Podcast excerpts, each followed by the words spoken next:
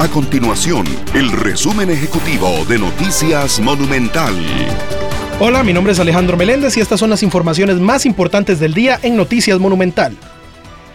El ex candidato presidencial Eliezer Feinsaig Mintz fungirá como nuevo jefe de fracción del Partido Liberal Progresista a partir del primero de mayo. Esta será la primera vez que esta fuerza política tenga representación en la Asamblea Legislativa.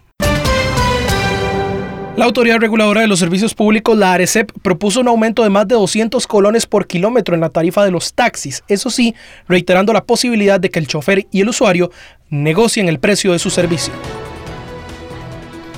Estas y otras informaciones usted las puede encontrar en nuestro sitio web www.monumental.co.cr. Nuestro compromiso es mantener a Costa Rica informada. Esto fue el resumen ejecutivo de Noticias Monumental.